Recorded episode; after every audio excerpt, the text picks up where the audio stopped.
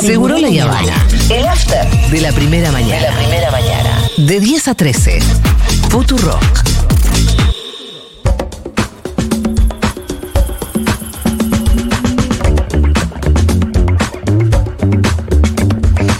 Bueno, hablábamos hace un ratito de la caída de la actividad económica y de su, la consecuente e inmediata e inevitable caída en el empleo, que ya seguramente empiece a ver. Y esto se suma además em, que ayer conocimos que el Ministerio de Capital Humano dio de baja el potenciar trabajo, el principal plan de asistencia social que eh, tiene la República Argentina, lo dieron de baja, para reemplazarlo por otros dos. Uno se va a llamar Volver al Trabajo y el otro se va a llamar de acompañamiento social.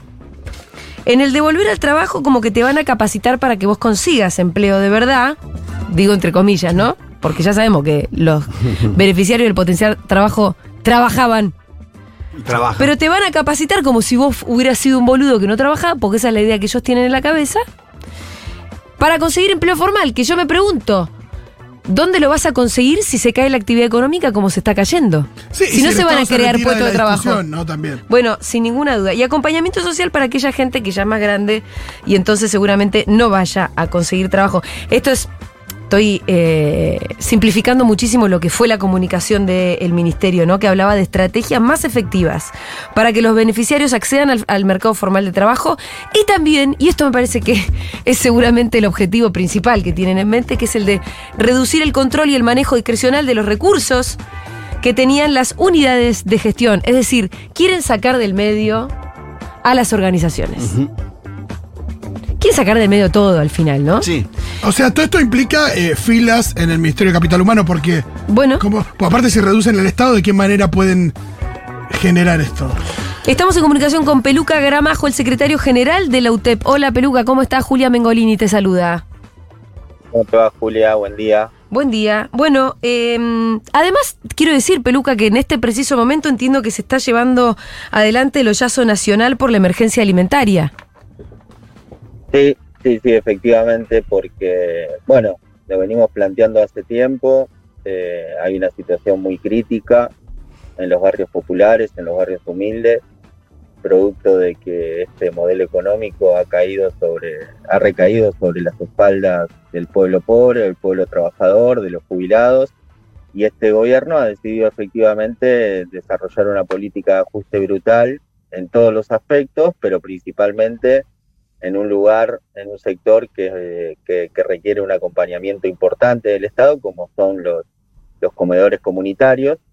Y la verdad que a nosotros nos preocupa muchísimo esta situación porque ayer justamente estaba con, en Pilar con, en una asamblea con todas las responsables de, de comedores Sí. y merenderos y la verdad que la situación es caótica, crítica, porque la demanda ha crecido muchísimo, Claro.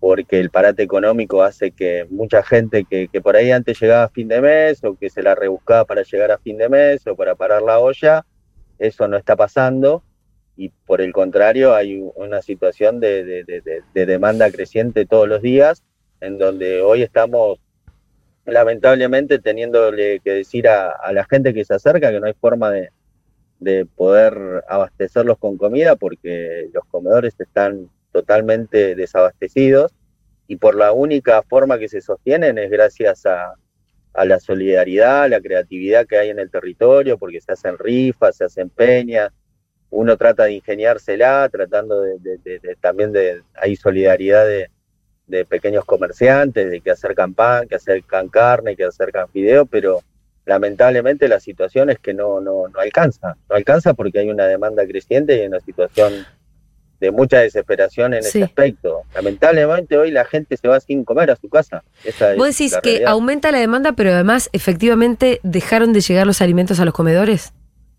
Sí, sí, es así, es así. Ellos, eh, como todo, como todo, tratan de construir un, un relato sobre que están ocupándose de la, de la situación alimentaria a través de la tarjeta alimentaria, que bienvenido sea que, que pongan recursos ahí porque llega a una porción determinada de la, de la población.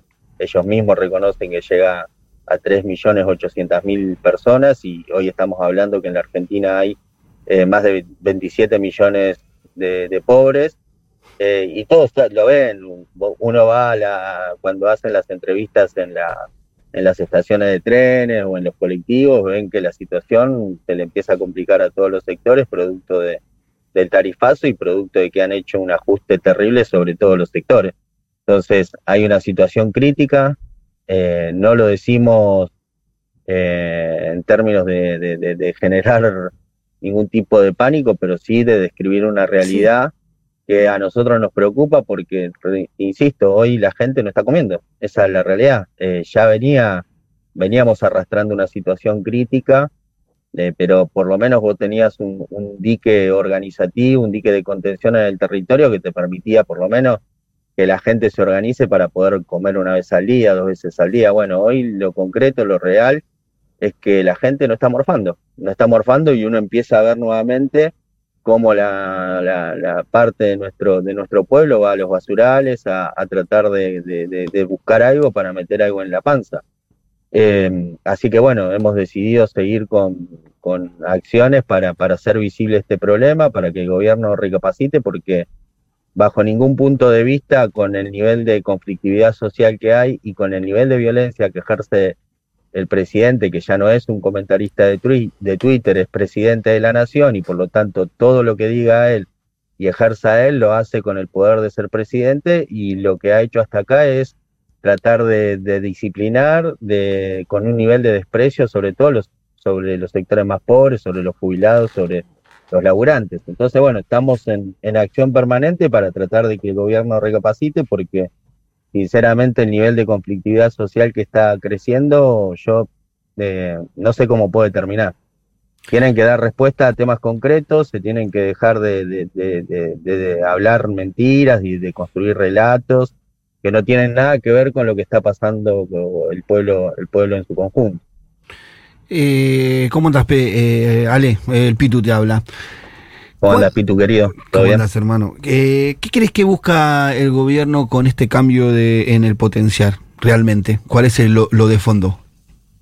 Sí, si uno se pone a ver, a revisar por lo que estuvimos viendo nosotros, no hacen grandes modificaciones, hacen un cambio de nombre y dividen el, parte de los, de los compañeros y compañeras que, cobran el potenciar, se basan en una vieja, en un viejo decreto, va, que se firmó el año pasado. Hasta ahora no hay ningún tipo de reglamentación clara de cómo va a ser el procedimiento nuevo. Creo que lo que más ellos trataron de imponer en, la, en la, discusión pública es la idea de los intermediarios, que me parece que es una, como todo, es una falsa discusión. Primero porque el potenciar que es una, es una política que viene a partir de una ley que se sancionó en el Congreso de la Nación por amplia mayoría en diputados y senadores, que reconoce que en la Argentina hay un nuevo sujeto social que, es el trabajador y la trabajadora de la economía popular, es decir, que reconocen que en la Argentina hay trabajadores que se autoinventan su trabajo, pero el problema de ese sector es que no tienen derechos, y creó la figura del salario social complementario, asumiendo que en la Argentina hay una cierta cantidad de trabajadores que están desarrollando una tarea socioproductiva eh, o sociocomunitaria.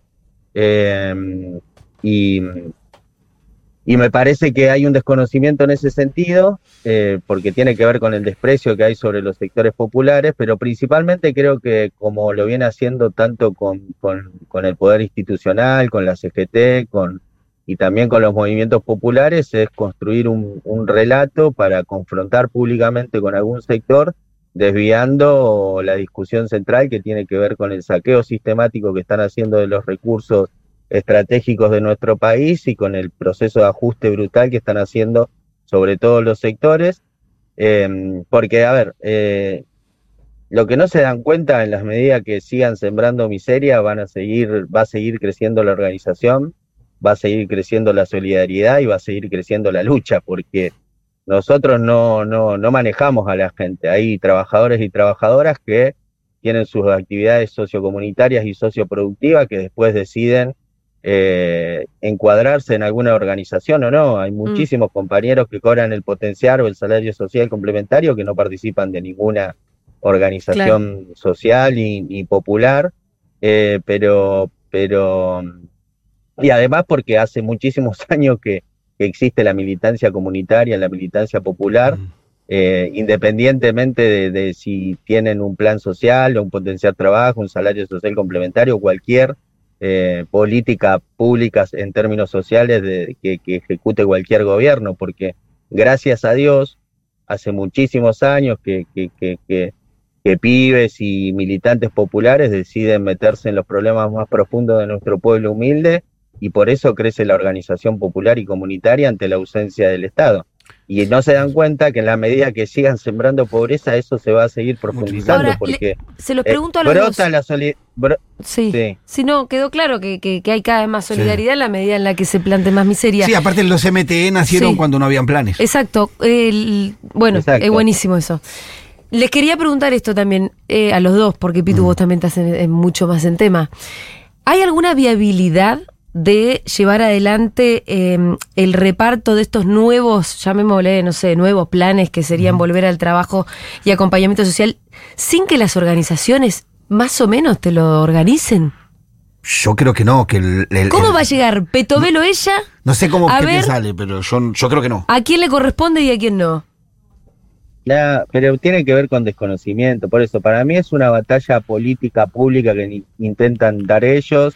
Es que el temor es que una terminen queriendo una- dar de baja todo, la, toda la, asistencia. Bueno, pero si quieren dar de baja va a haber mucho mucho quilombo. Y eso bueno, es sí, inevitable, sí. porque eso tiene que ver con un derecho del compañero y compañera que, que, que, que, que desarrolla una tarea sociocomunitaria, socio- socioproductiva y que, y que por algo, por algo cobra el potenciar trabajo. No es que cobran los compañeros y compañeras por, por, por, no sé, por arte de magia, sino porque hay un laburo eh, comunitario, productivo que se hace y si efectivamente el gobierno intenta ir por, por un ajuste importante en ese sector, va, va a haber re- resistencia y lucha al respecto. Eh, no me cabe la menor duda que va a ser así. Eh, por eso creo que subestiman mucho la idea de, de- de los intermediarios, porque no, no, nosotros no somos intermediarios de nada, la gente decide organizarse, luchar y encuadrarse en una organización popular o no. Eh, pero lo que creo es que frente a la- al proceso de, de injusticia que están desarrollando ellos, va a haber una respuesta contundente y se está notando todos los días el nivel de conflictividad que hay en cada uno de los sectores, el nivel de unidad que se va construyendo, porque acá lo más importante es ponernos espalda con espalda para impedir que avancen con su modelo económico que es criminal para la mayoría del pueblo argentino y creo que todos los sectores hemos demostrado mucha madurez en, lo que tenemos que hacer y poner el problema principal, que es el problema del pueblo argentino, por delante de todas las diferencias que podemos llegar a tener. Así que creo que nosotros eh, y nosotras eh, seguiremos profundizando este plan de lucha que hemos iniciado con los movimientos populares, haciendo eje en el problema alimentario, que para mí es un problema, te diría, casi humanitario, porque efectivamente hoy la realidad es que la gente no morfa y cuando vos no le das salida de diálogo, porque nosotros creemos que la- la- este gobierno tiene que recapacitar y dialogar. Si no quiere dialogar con nosotros, tiene algún problema con nosotros, cualquier dirigente o dirigenta popular que se dedique a atender a cada una de las instituciones, de los comedores, porque el problema es que resuelvan que le llegue el alimento a la gente. Sí, claro. Y en el caso del potenciar trabajo, lo mismo, porque eh, es un derecho que, que se ganó, que es, que, está, que es adquirido, que se votó en el Congreso por unanimidad. El único diputado que se opuso a la sanción de la ley de emergencia social que creó el salario social complementario fue el diputado Almedo. Mirá que vos qué que personaje que trajiste a la mesa. Peluca, te fue el único agradecemos. que se opuso. Sí, no, no. eh, te agradecemos muchísimo la comunicación. Estamos en contacto. No, por favor, gracias a ustedes. Un abrazo. Era Alejandro, Alejandro, ¿no es cierto? nombre? Sí, Alejandro. Porque acá en la próxima me pone peluca solamente. Sí, sí, Alejandro, Yo- Alejandro. Alejandro Peluca Gramajo, secretario general de la UTEP.